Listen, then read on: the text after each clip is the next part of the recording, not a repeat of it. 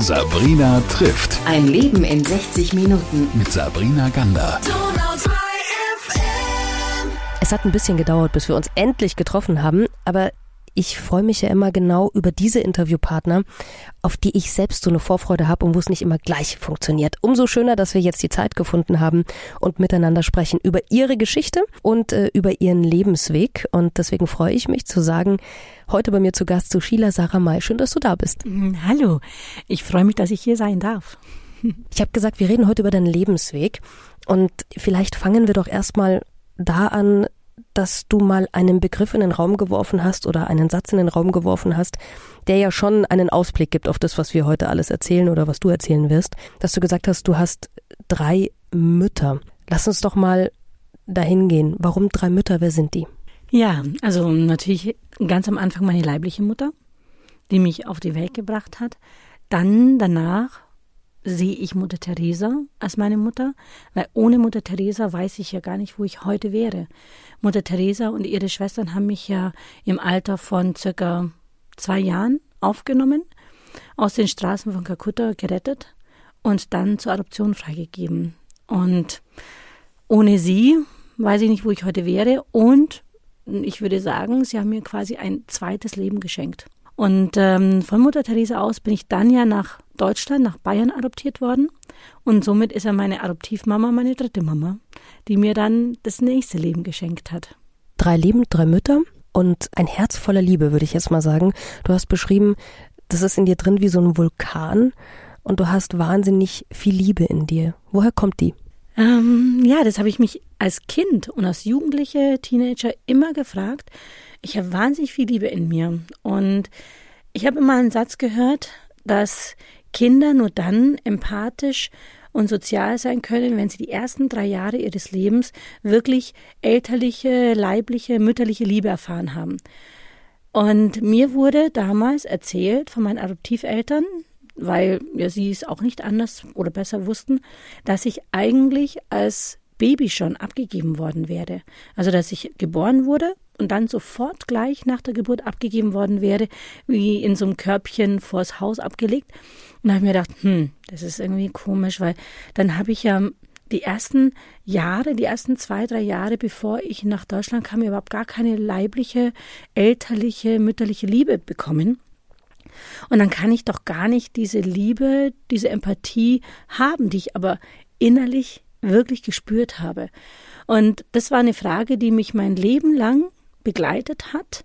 Und ähm, ich habe immer gemerkt, als Kind, schon im Kindergarten, in der Schule, später, dass ich so ein wahnsinnig immer ein Lächeln auf dem Gesicht hatte. Ich bin raus, äh, aus dem Haus, auch schon im Haus. Bin aufgestanden und hatte immer ein Strahlen im Gesicht, immer ein Lächeln. Ich wollte irgendwie die ganze Welt umarmen. Ich wollte äh, die ganzen Menschen umarmen. Ich war immer voller Dankbarkeit und Liebe und habe gemerkt, dass wenn ich oder ja, als Kind habe ich das natürlich nicht bewusst gemerkt, sondern erst im Nachhinein, dass ich das auch immer wieder zurückbekomme. Und dann hat sich das potenziert. Je mehr ich zurückbekommen habe, habe ich wieder gegeben. Und ich war einfach wirklich so ähm, voller Dankbarkeit und Liebe und habe dann auch wahnsinnig die Menschen hm, geliebt und habe sie irgendwie immer umarmen wollen und alles. Und ich konnte mir aber nie erklären, woher das kommt. Das war einfach da.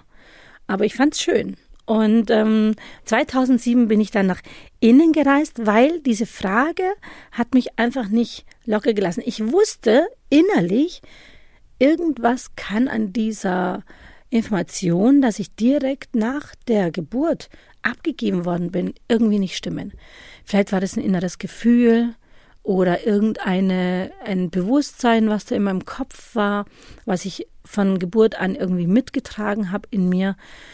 Und da habe ich irgendwie gespürt, nee, so ganz kann diese Geschichte nicht stimmen. Und dann bin ich 2007, nachdem ja meine Adoptivmama gestorben ist, die ist 2006 verstorben, habe ich dann 2007 mich auf die Reise gemacht. Nach Indien, alleine, Backpacking, drei Monate. Und auf dieser Reise ähm, bin ich eben, habe ich auch Stationen gemacht in Kalkutta. In dem Heim von der Mutter Teresa, in dem Mutterhaus und auch im Shishubawan, in diesem Kinderheim von der Mutter Teresa. Durfte da einige Wochen als Volontier arbeiten. Die haben mich mit äh, wirklich, die haben mich aufgenommen, die haben mich umarmt, die waren total happy, dass ein Adoptivkind mal zurückkommt und erzählt, guck mal, das bin ich, das ist aus mir geworden. Das passiert anscheinend nicht so oft leider, aber sie freuen sich, wenn sie dann sehen, was aus ihren Kindern geworden ist. Und da bin ich dann eben fündig geworden. Ich habe die Antwort erhalten auf meine ständigen Fragen, woher habe ich diese Liebe?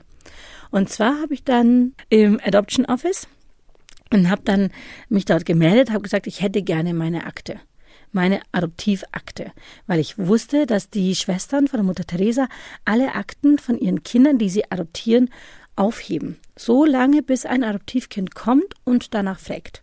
Sag mir ganz kurz, was wusstest du denn, bevor du nach Indien gegangen bist, über deine Mama, über, über deine Herkunft? Eigentlich faktisch nichts. Nur das, was mir meine Adoptiveltern erzählt haben, nämlich, dass ich angeblich ähm, gleich nach der Geburt abgegeben worden bin, dass meine Eltern, meine indischen Eltern mich nicht wollten und dass meine Adoptiveltern wohl diesen Adoptionsweg so gegangen sind, dass sie Briefe geschrieben haben an verschiedene Heime in Afrika, in Indien, in Südamerika. Dann haben sie aber Kontakt bekommen und der hat sich gefestigt zu dem Heim von der Mutter Teresa in Kalkutta. Die haben dann geantwortet und dann weiß ich nur, dass meine Eltern gesagt haben, ja, sie können sich jetzt leider keinen Flug nach ihnen leisten, um sich ein Kind, wie, ich sage jetzt mal ganz überspitzt, einen Katalog auszusuchen, sondern sie haben einfach in den Brief geschrieben, sie wünschen sich ein Mädchen, nicht älter als drei, aber wer das sein wird, das überlassen sie den Schwestern im, von der Mutter Teresa im Heim. Und dann haben die Schwestern mich ausgesucht und das Einzige, was ich wusste, war, dass meine Eltern dann halt Briefkontakt hielten, dass die Schwestern sie dann immer darüber informiert haben, ähm, dass sie jemanden gefunden haben und die Bedingungen sozusagen, äh, wie ist es, wie sind die Bedingungen in Deutschland, wie sind die Bedingungen zu Hause, darüber mussten sie Informationen geben. Und dann wurde das ganz schlicht und ergreifend genehmigt. Das war damals total unkompliziert. Und dann weiß ich noch, dass ich halt ähm, ausgesucht wurde und dann einer anderen deutschen Familie aus Frankfurt, die sich leisten konnten, nach Indien, nach Kalkutta zu reisen und ihr eigenes Kind ähm, abholen konnten, mit denen mitgegeben wurde. Und dann reiste ich mit dieser anderen deutschen Familie nach Frankfurt und von dort aus haben mich meine Adoptiveltern dann abgeholt. Wir kommen gleich äh, zu diesem Adoption Office, wo du dann gestanden bist in deiner Indienreise. Was ist denn deine erste Erinnerung wenn du jetzt an diese Zeit denkst, mhm. Ähm, von Heim, Adoption, äh, Vermittlung nach Deutschland kommen, was sind so deine ersten Bilder, die du jetzt noch im Kopf hast? Also leider, ich habe versucht, mich wirklich zurückzuerinnern. Auch durch meine Reise 2007 nach Indien habe ich versucht, mich zu, zurückzuerinnern.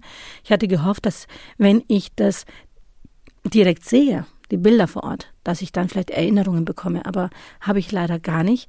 Die ersten Bilder, die ich so im Kopf habe, sind tatsächlich hier von Deutschland als ich im Kindergarten war. So mit circa drei Jahren sind die ersten Bilder, wie ich im, im Kindergarten bin, wie ich mit den Kindern dort spiele, an meine Kindergartenleiterinnen, äh, die Erzieherinnen. Das sind so die ersten Bilder, die ich habe im Kopf. Ist verrückt, was manchmal so da bleibt und manchmal nicht. Manchmal weiß man nicht, wann was kommt wieder, mhm. Äh, wo das Gehirn das irgendwo hingeschoben hat.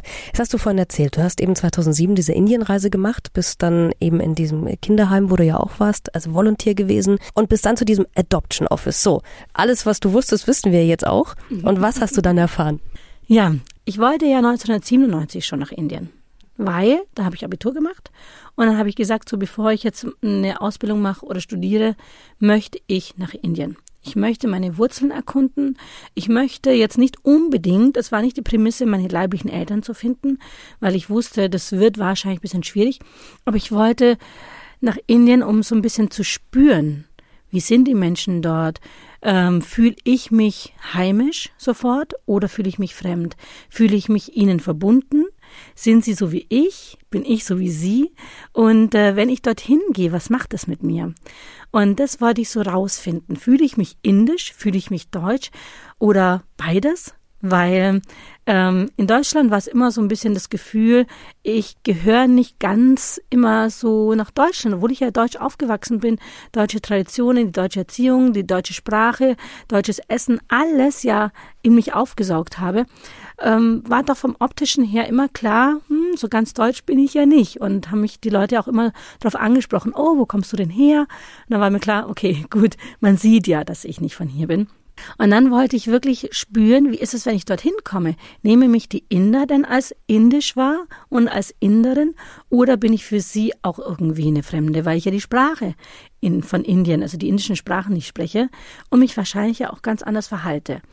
Und da war ich ganz, ganz neugierig und wollte 1997 schon dann nach Indien, ähm, weil es für mich so ein Step war. Abitur beendet, bevor ich jetzt weitermache, habe ich ja Zeit. Und dann wollte ich unbedingt auch Mutter Teresa treffen. Ich wollte einfach ihr begegnen. Ich wollte ihr es einfach. Ähm Entschuldigung. Aber Tränen sind doch, sind doch was Schönes, Sushila. Also, dass jetzt die Tränen kommen, verstehe ich. Ich muss mich zusammenreißen, dass ich nicht mitweine mit dir. Ähm, ich wollte einfach irgendwie Danke sagen. Weil für mich bis dahin diese Frau, Mutter Teresa, einfach so eine starke Persönlichkeit war. Für mich ein Vorbild. Vorbild an Menschlichkeit, Vorbild an ähm, Aufopferung. Sie hat nie auf sich geachtet, sie hat immer sich um andere gekümmert, selbst in Armut gelebt und ähm, aber immer darauf geschaut, dass es anderen gut geht, dass es den Kindern Indiens gut geht und ähm, und dass diese Kinder einfach eine Zukunft haben, die dann in Indien wahrscheinlich keine Zukunft gehabt hätten. Da wollte ich einfach hin und ihr Danke sagen und ihr auch zeigen, guck mal, was deine Arbeit wert hat und wie wertvoll sie ist. Und dass es äh, einen Wert hat, diese Arbeit weiterzuführen. Und wollte ihr zeigen, was aus mir geworden ist, ähm, in welche Fußstapfen ich getreten bin. Und wollte einfach ihr zeigen, dass sie stolz auf sich und ihre Arbeit sein kann, weil ich auch stolz auf sie und auf mich, aus was aus mir geworden ist, bin. Und dann war aber die Enttäuschung, dass kurz bevor ich losgereist bin, die Nachricht erhalten habe, dass Mutter Teresa verstorben ist. Ich weiß nicht warum, aber irgendwie war ich dann wütend. Ja, über, nicht über, auf sie oder auf irgendwie die Umstände, sondern irgendwie auf das Timing, dass ich gesagt habe, Mensch, jetzt äh, wollte ich ihr äh, gegenübertreten und äh, sie treffen und was wäre das für ein toller Moment gewesen, diese Persönlichkeit irgendwie mit ihr zu sprechen, mich inspirieren zu lassen von ihr. Und jetzt geht es nicht mehr. Dann habe ich tatsächlich diese Reise gecancelt damals. Ich hatte einen Kontakt in Indien, der kommt auch in den Lebenslinien vor. Andreas heißt er. Ähm, er ist ein Deutscher und ist aber in Indien dann nach einer langen Reise geblieben. Und ich habe den Kontakt zu ihm erhalten und habe Kontakt zu ihm aufgenommen, weil ich irgendwie einen Anlaufpunkt brauchte, so einen Anker dort in Indien.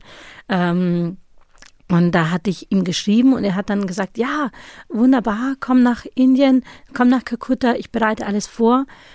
Ja, dann habe ich ihm aber auch erstmal abgesagt, aber er hat gesagt, gar kein Problem, wenn die Zeit reif ist, dann kommst du.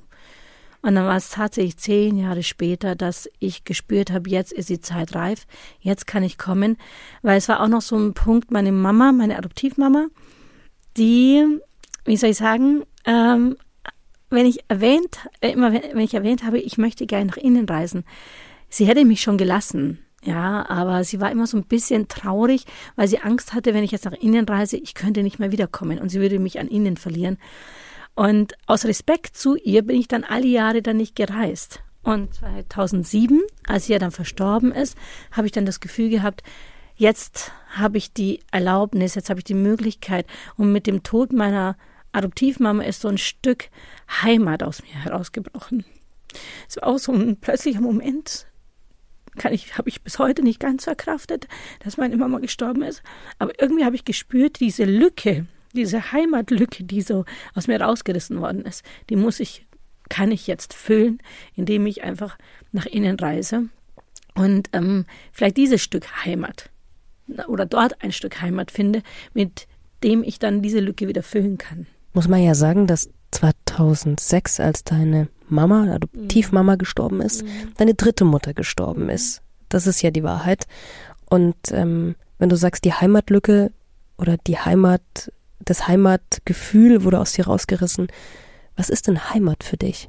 Ja, Heimat ist für mich einfach, das ist kein Ort oder so, sondern das ist ein Gefühl, ähm, wo ich mich einfach so geben kann, wie ich bin, wo ich mich nicht verstellen muss, wo ich ähm, mich mit all meinen Facetten, mit all meinen mh, mm, Anderssein, Verrücktheiten, Ideen und ähm, Kreativität einfach geben kann und sein kann, wie ich bin, wo niemand da ist, der versucht, mich zu verändern oder ähm, irgendwie, äh, wie soll ich sagen, nicht verändern, sondern irgendwie mir sagt, was sich gehört und was sich nicht gehört, sondern wo ich einfach mich fallen lassen kann, wo ich ähm, meiner, meiner inneren Stimme auch einfach folgen kann. Ich habe eine starke innere Stimme in mir, inneres Gefühl, wo ich einfach weiß, da bin ich ich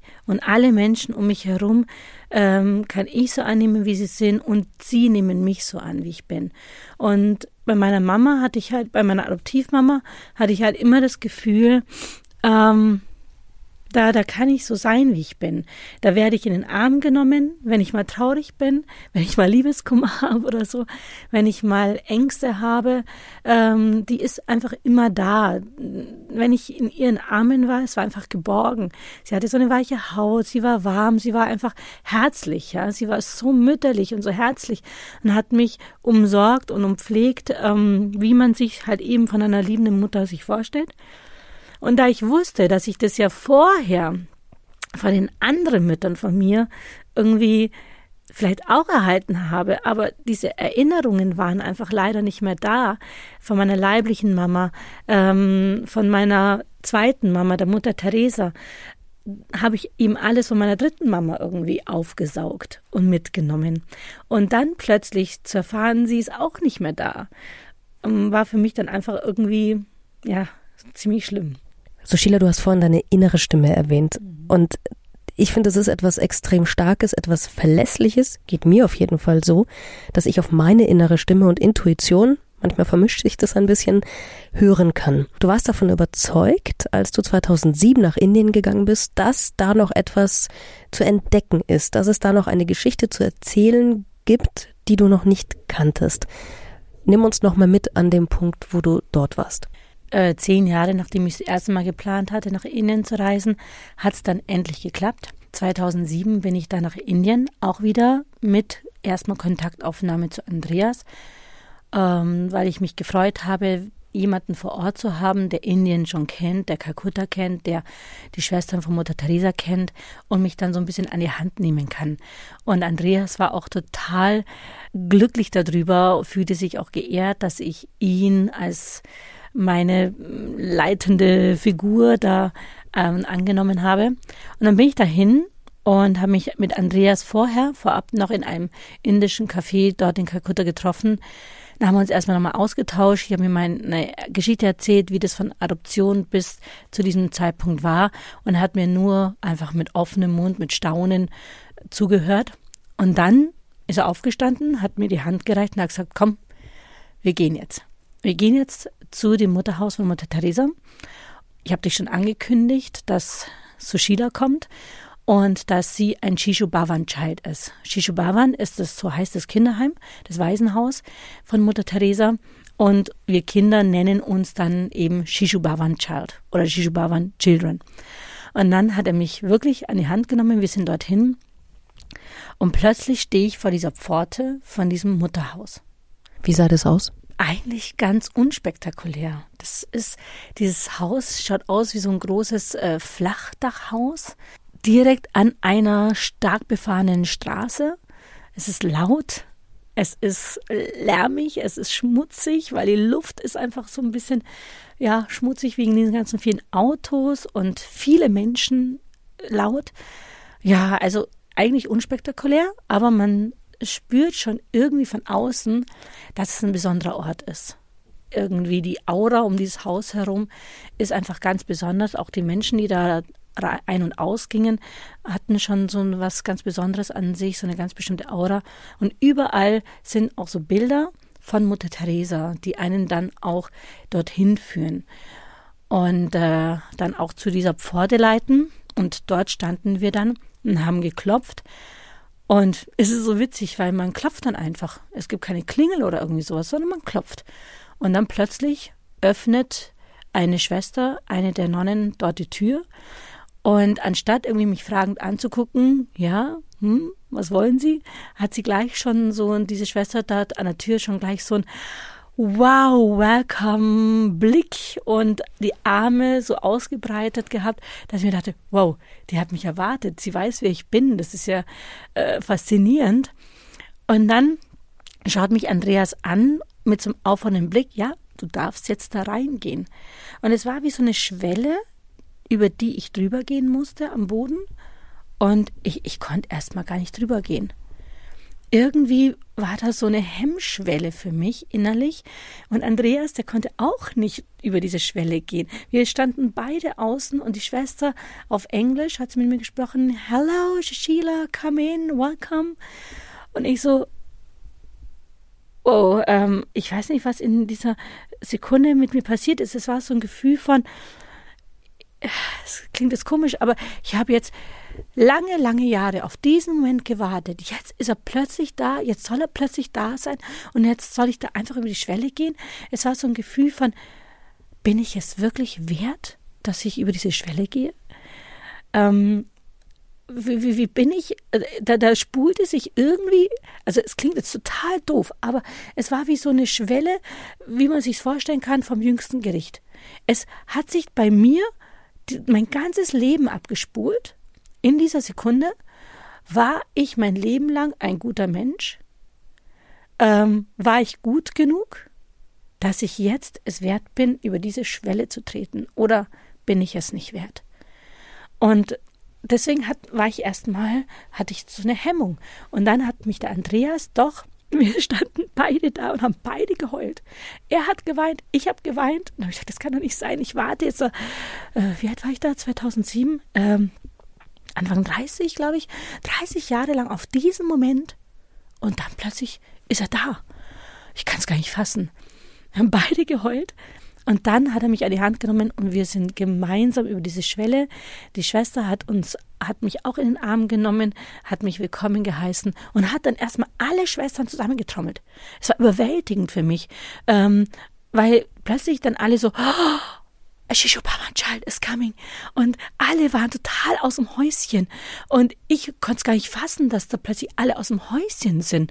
Wegen mir. Ich, ich dachte mir so, äh, Warum? Wegen mir? Wer, wer, bin ich, dass alle aus dem Häuschen sind? Äh, ich bin nur eine von vielen äh, Adoptivkindern, von vielen Waisenkindern. Aber warum machen die jetzt alle so einen großen Wind? Und dann wurde mir erklärt, dass es eben nicht so oft passiert und auch noch nicht so oft passiert ist, dass Kinder, die adoptiert wurden aus diesem Heim, eines Tages zurückkommen und sagen, Hi, hier bin ich. Schaut mal, was aus mir geworden ist. Und es ist auch für die Schwestern ein absolutes Wunder, haben sie gesagt. Ähm, und, und sie freuen sich daran teilzuhaben, zu sehen, was aus ihren Kindern geworden ist. Und das Tolle war auch dieser Begriff ihre Kinder, weil ich gleich von der ersten Sekunde an das Gefühl bekommen habe, auch wenn ich jetzt über 30 Jahre woanders gelebt habe, in eine andere Familie hatte ähm, und 30 Jahre lang nicht mehr dort war, in diesem Mutterhaus, habe ich trotzdem das Gefühl bekommen, die sind auch meine Familie und die haben mich auch so aufgenommen. Und die äh, Ober, also die, Leiter, die Leiterin von dem Mutterhaus, von der Mutter Teresa, sozusagen, die der Mutter Teresa nachgefolgt ist jetzt, ähm, war damals zu dem Zeitpunkt eine deutsche Schwester und die hat mir damals gesagt zu Sheila, egal wie oft du kommst, wann immer du kommst, du bist jederzeit herzlich willkommen. Wir sind weiterhin deine Familie. Das fand ich so schön, es hat mich so überwältigt. Und dann bin ich da drin gewesen und dann habe ich ein Bild gezeigt. Ich hatte nämlich von den Eltern, die mich damals mitgenommen haben nach Frankfurt, ein Foto mitgegeben bekommen. Auf diesem Foto war die Adoptivschwester, also die Schwester, die sich damals um die Adoptionen gekümmert hat. Sister Margaret Mary. ist ihr Name. Und die hatte mich auf diesem Foto damals auf den Arm an dem Tag der Verabschiedung, als ich nach Deutschland gereist bin. Und dieses Foto hatte ich dabei, ich als kleiner Stöpsel auf ihrem Arm, sie als junge, ja, kräftige Schwester. Und dann habe ich nach dieser Schwester gefragt, habe gesagt, ist denn die Schwester da? Lebt sie denn noch? Ist sie zu sprechen? Und dann wurde mir gesagt, ja, sie lebt noch, aber sie ist gerade auf Heimaturlaub in Bangladesch und sie kommt wahrscheinlich erst so in ein paar Wochen. Ähm, dann kann ich ja nach ihr fragen. Und dann war ich innerlich so ein bisschen traurig, weil ich wusste nicht, bleibe ich wirklich so lange in Kalkutta oder will ich weiterreisen? Und dann dachte ich mir so, puh, ein paar Wochen, ja, mal schauen. Auf jeden Fall war es dann erstmal so, dass die Schwestern von der Mutter Teresa mich wirklich mit offenen Armen umfangen haben, mich willkommen geheißen haben als ein Teil ihrer Familie. Und dann bin ich in dieses Adoption Office und habe dann dort mit der aktuellen Schwester, die sich um die Adoptionen gekümmert hat, habe ich gesprochen, habe gesagt, ich würde gerne meine Akte einsehen. Und dann hat sie gesagt, ja, das ist schön, weil sie behalten alle Akten bei sich, egal von welcher Zeit, ähm, auch wenn es viele, viele, viele Jahre zurückliegt, bis dann eben ein Adoptivkind kommt und sagt, ich hätte gerne die Akte mit nach Hause. Und dann geben sie die Akten raus. Und was stand da jetzt drin? Ja, dann habe ich da geblättert und dann habe ich herausgefunden plötzlich, dass die Geschichte, die mir von meinen Adoptiveltern erzählt wurden, wurde, dass ich gleich nach der Geburt abgegeben worden bin, gar nicht stimmte. Ähm, es stand drin, dass ich im Jahr 1980 erst ins Heim kam, weil die Schwestern haben nach meiner Akte gesucht, aber im Jahr 1978, weil ich bin in 1978 geboren, haben sie in diesem Bereich 1978 gesucht, haben meine Akte nicht gefunden. Und dann habe ich ihnen noch ein bisschen Zeit gelassen zu suchen und plötzlich sagen sie mir, sie haben eine Akte gefunden. Und ich so, oh, wie, wie denn? Wo war sie denn? Ja, sie war im Bereich 1980 eingeordnet. Habe ich gesagt, das bedeutet das jetzt? Bin ich jetzt zwei Jahre jünger oder was? Weil ich war immer noch der Meinung, dass ich ja in dem Jahr, in dem ich geboren wurde, ja gleich ins Heim kam. Nein, haben sie gesagt, das konnte man damals schon exakt feststellen, wann ich geboren wurde. Äh, ob ein Kind jetzt zwei Jahre jünger oder älter ist, das kann man ja schon gut feststellen. Nein, es bedeutet, dass ich erst 1980 ins Heim kam, weil sie ordnen die Akten so ein nach der Jahreszahl, wann die Kinder ins Heim kommen, nicht wann sie geboren wurden. Ich sagte, wow, bin ich jetzt 1980 ins Heim gekommen? Aber das stimmt ja mit der Geschichte, die ich erfahren habe, gar nicht überein. Und haben die mir erzählt, und das habe ich dann auch in der Akte nachlesen können, die Geschichte war damals so, dass äh, die Missionaries of Charity, die haben ja die Aufgabe, die Ärmsten der Armen von der Straße aufzulesen. Die, die keiner will, die auch nicht in die Krankenhäuser gehen können, weil sie sich nicht leisten können, aber entweder sehr krank sind oder kurz vorm Sterben sind, ähm, nehmen die Missionaries of Charity auf. Meine Mutter, meine leibliche Mutter, wurde mit mir gemeinsam, nur sie und ich, in den Straßen von Kalkutta um das Heim herum gefunden von den Schwestern. Und zwar in den Straßen. Meine Mutter war total krank, anscheinend schon sterbenskrank, und sie hatte mich bei sich dabei. Auch total verlottert, verzaust, krank, schmutzig, ähm, verarmt und hungrig. Und dann haben die uns beide aufgenommen und dann haben sie meine Mutter, weil sie eben sehr, sehr krank war, sie hatten schon Angst, dass sie ihnen wegsterben könnte, wurde sie ins Hospiz gebracht und ich erstmal ins Kinderheim. Und haben sie versucht, meine Mutter irgendwie zu retten, aufzupäppeln, sie wieder gesund zu machen, haben es aber leider nicht geschafft. Und dann ist sie wohl einige Tage später dort verstorben. Das heißt, deine Mama wollte dich gar nicht hergeben, genau. sondern hat dich mit sehr, sehr viel Liebe, mit allem, was ihr noch an Kraft zur Verfügung gestanden hat, einfach behalten, gehalten und äh, getragen. Was hat denn diese Erkenntnis mit dir an dem Punkt dann gemacht? Ja, genau. Das war eben der Moment, wo ich im Adoption Office saß und die Schwester damals mir gegenüber, sie hat mir diese Geschichte erzählt, ich habe sie dort nachgelesen, haben uns beide angeschaut und haben auch beide geweint, weil sie diese einerseits war ich äh, diese Erkenntnis, die da plötzlich mich wie so ein Schlag getroffen hat, äh, mich erfüllt hat, plötzlich mit einer, mit einem Bewusstsein, mit einem Verständnis, mit ähm, dem Verständnis davon, jetzt weiß ich, woher ich all diese Liebe habe warum die immer noch in meinem Herzen drin ist, in meinem Körper und warum die raus muss, warum ich die hergeben will, weil es einfach zu viel ist in meinem Körper. Ich muss sie rausgeben, ich muss sie verteilen. Ich will, dass alle an dieser Liebe, die ich in mir getragen habe, teilhaben können, weil ich in dem Moment die Erkenntnis bekommen habe, dass ich ein geliebtes Kind war. Ich war ein geliebtes Kind von meiner leiblichen Mutter, die, egal wie krank sie war, auch sie war kurz vorm Sterben, mich nicht hergeben wollte. Sie hat mich so lange bei sich behalten, wie sie konnte und hat mich dann auch nur dann hergegeben, weil sie es musste. Und diese Liebe, die, die muss so stark gewesen sein von meiner Mutter, weil wer hält denn das aus, dann trotzdem sterbenskrank zu sein, selber sich eigentlich nicht mehr kümmern zu können, aber trotzdem zu sagen, ich bin die Mama und ich gebe sie nicht her, weil ich sie einfach liebe. Und diese Liebe habe ich in dem Moment einfach, als ich das gelesen habe, so gespürt.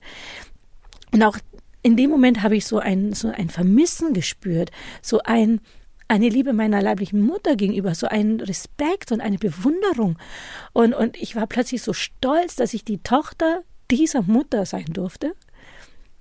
Und dachte mir so einfach nur, wow, ähm, all diese Erzählungen, dass ich äh, nicht geliebt war, dass ich ungewollt war, dass ich hergegeben wurde, plötzlich gemerkt habe, Alter, stimmt nicht. Ich war geliebt und auch in dem Heim von der Mutter Teresa war ich geliebt. Und auch die haben mich zwar ausgesucht an meine Eltern in Deutschland, aber haben mich auch mit Bedacht und mit Wohlwollen ausgesucht. Ich konnte nämlich auch sehen, wie die dort mit den Adoptivkindern umgegangen sind. Die haben mit, mit viel, viel Liebe, die haben versucht, es ging zwar nicht hundertprozentig, wie geht es auch, aber sie haben versucht, immer die leiblichen Eltern so ein bisschen zu ersetzen mit ihrer Liebe und äh, den Kindern mangelt es vor Ort wirklich an nichts. Und da habe ich gemerkt, wow, ich bin wirklich ein gesegnetes Kind ein beseeltes Kind und ähm, von oben quasi mit so einer Hand beschützt. Und plötzlich war in mir so viel Dankbarkeit, so viel Liebe, so viel äh, innerer Frieden, der mich da plötzlich so übermannte. Und ich habe mich dann nach hinten gelehnt und habe gesagt, wow, jetzt fängt für mich ein neues Leben an. Mit einer neuen Erkenntnis, mit einem inneren Frieden. Jetzt kann ich eigentlich so richtig erst zurückgehen nach Deutschland und ähm, spüre einfach, dass mich diese ganzen Fragen nicht mehr auffressen innerlich, dass ich jetzt eigentlich mich zurücklegen kann, äh, mich anlehnen kann und sagen kann, so, jetzt kann ich zurückgehen nach Deutschland mit innerem Frieden, ich kann beruhigt sein, ich ähm, weiß jetzt mein, die Antworten auf meine Fragen und kann jetzt beides annehmen. Ich kann annehmen, indisch zu sein, weil ich stolz bin, aus diesem Land zu kommen, stolz bin, die Tochter dieser Mutter zu sein, die Tochter von oder ein Shishubawan-Child gewesen zu sein. Und ich kann aber auch annehmen, dass ich eine Deutsche bin, dass ich in Deutschland groß geworden bin, weil auch hier wurde ich mit, äh, mit liebenden Armen empfangen. Auch hier wurde ich angenommen und akzeptiert. Und ich habe einfach beide Seiten in mir. Und es war lange Zeit in Deutschland so, dass ich mich gefühlt habe, als wäre ich zerrissen. Ich muss entweder Deutsch oder Indisch sein. Ähm, habe viel meine indischen Wurzeln verleugnet. Ich wollte sie einfach nicht annehmen, weil ich äh, damit nicht umgehen konnte, mit diesem Indischsein. Was ist es schon? Ich hatte keine Ahnung, was bedeutet das denn eigentlich für mich? Und ich, ich wollte das irgendwie nicht wahrhaben, wenn die Leute mich angesprochen haben, ja, du bist doch aus Indien und ähm, du musst doch deine Wurzeln erfahren, habe ich immer gesagt, nö, muss ich nicht, ich bin deutsch. Und an diesem Punkt konnte ich dann zum ersten Mal sagen, hey, es gibt nicht nur schwarz-weiß, es gibt nicht nur entweder das oder das, sondern es gibt beides in mir und beides kann ich jetzt mit Stolz und mit Liebe annehmen und auch ausleben. Eigentlich will ich gar nichts mehr fragen jetzt, weil das so schön ist, wie du es beendest. Aber trotzdem versuche ich jetzt nochmal einen Bogen zu machen, eine Klammer zu geben. Du hast gesagt vorhin zu mir, ich musste drei Mütter verlieren. Das ist unfair, das macht einen wütend, das hinterlässt einen traurig. Und wenn du mir jetzt so erzählst, deine Geschichte, denke ich mir, du hast drei liebevolle Heimaten eigentlich in dir. Etwas so Großartiges, was natürlich schmerzt, wenn es nicht mehr da ist. Und auf der anderen Seite bist du heute im Leben vier, würde ich jetzt behaupten, nachdem du erfahren hast, ähm, woher du kommst und wie, wie sehr du geliebt wurdest. Du wurdest also an von drei verschiedenen Herzen so sehr geliebt. Und heute bist du selbst Mama. Es geht viel um Liebe und Wertgefühl, auch in deiner Geschichte, glaube ich. Und lass mich abschließend dich fragen, jetzt selbst als Mutter, als, als liebender Vulkan, als wie du dich bezeichnest, ähm, in deinem Leben vier. Was nimmst du aus all diesen drei Leben und, und liebenden Mütterherzen mit, um heute Mama zu sein? Schwierig, das irgendwie kurz und knapp zu halten. also für mich ist ganz, ganz wichtig bedingungslose Liebe, die ich versuche meinen Kindern auch zu geben, dass sie nichts leisten müssen im Leben, dass sie nicht jemand oder etwas sein müssen, weil sie es schon sind. Sie sind einfach wertvoll und sie sind ein Geschenk was ich bekommen habe in doppelter Ausfertigung, ähm, da bin ich selber auch so wahnsinnig beschenkt und ich fühle mich auch wahnsinnig beschenkt mit diesen Kindern. Und ähm, ich möchte ihnen einfach eine, ja, eine Stütze im Leben sein. Ich möchte ihnen nicht jetzt vorgeben, was sie zu leisten haben und wer sie sein müssen, sondern ich will sie einfach nur in ihrem Lebensweg unterstützen. Ich will, will ihnen Werte mitgeben, Werte von Empathie, sozial, soziales Leben, Dankbarkeit, Güte und auch Demut, weil ich in meinem Leben erfahren habe, dass ähm, ja, durch das, dass ich auch selber das Gefühl habe, ich habe eine Aufgabe in meinem Leben mitgegeben bekommen. Ähm, diese drei liebenden Mütter, diese Geschichte, die ich mitbringe, Indien, Adoption, Deutschland, ähm, wie ich unterstützt wurde hier in Deutschland von meinen Freunden, von meiner Umgebung, von meinen Eltern, dass ich das werden konnte, ein Mensch, der ich heute bin, ähm, voller Dankbarkeit, voller Wertschätzung auch und Demut, habe ich das Gefühl, es ist, ich bin zwar angekommen, aber es geht noch wirklich weiter und ich habe auch noch vieles zu geben. Ich möchte das, was ich erleben durfte, dieses Geschenk, ähm, immer wieder eine Chance im Leben zu bekommen, immer wieder, auch wenn ich mal falle, aufstehen zu können, weiterzumachen und das mit ähm, ohne irgendwie ohne Verdruss, sondern wirklich immer wieder mit dieser Dankbarkeit im Herzen, ähm, weiterzumachen, das möchte ich irgendwie auch weitergeben können an meine eigenen Kinder, aber auch an andere, die vielleicht an Punkte angekommen sind, wo sie sagen, puh, das Leben ist so schwer und ich kann nicht mehr, dass ich dann sage, doch, es geht.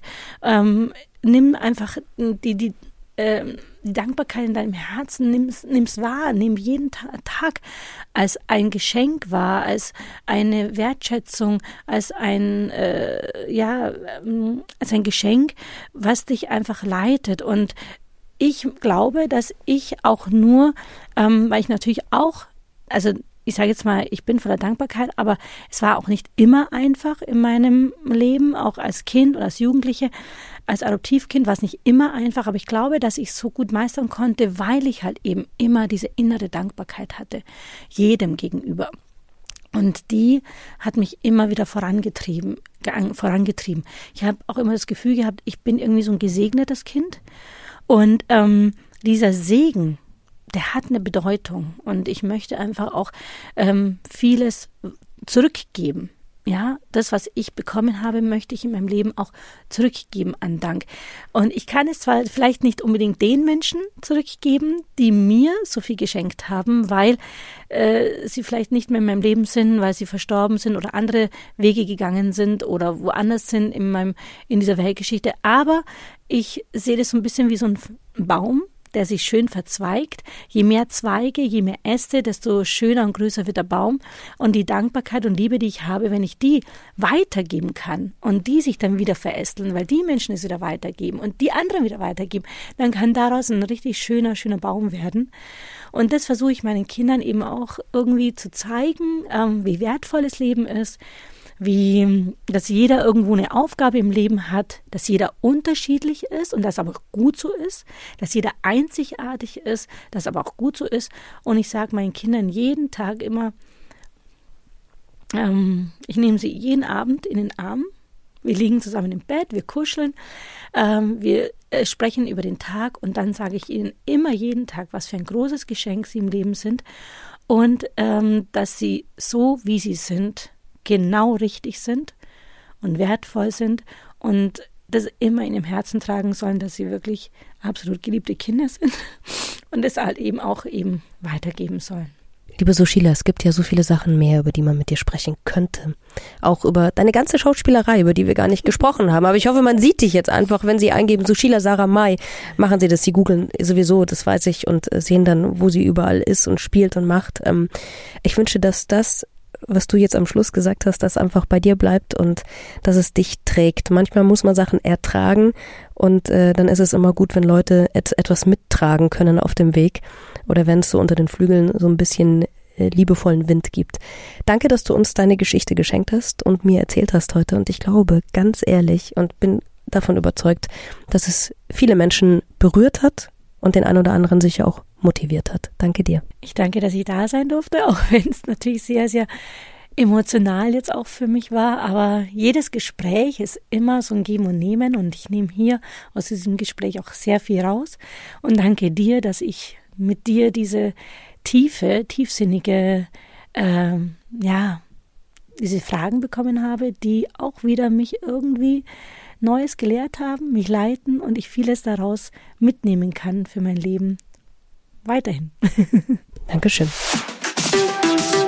Sabrina trifft. Ein Leben in 60 Minuten. Mit Sabrina Gander.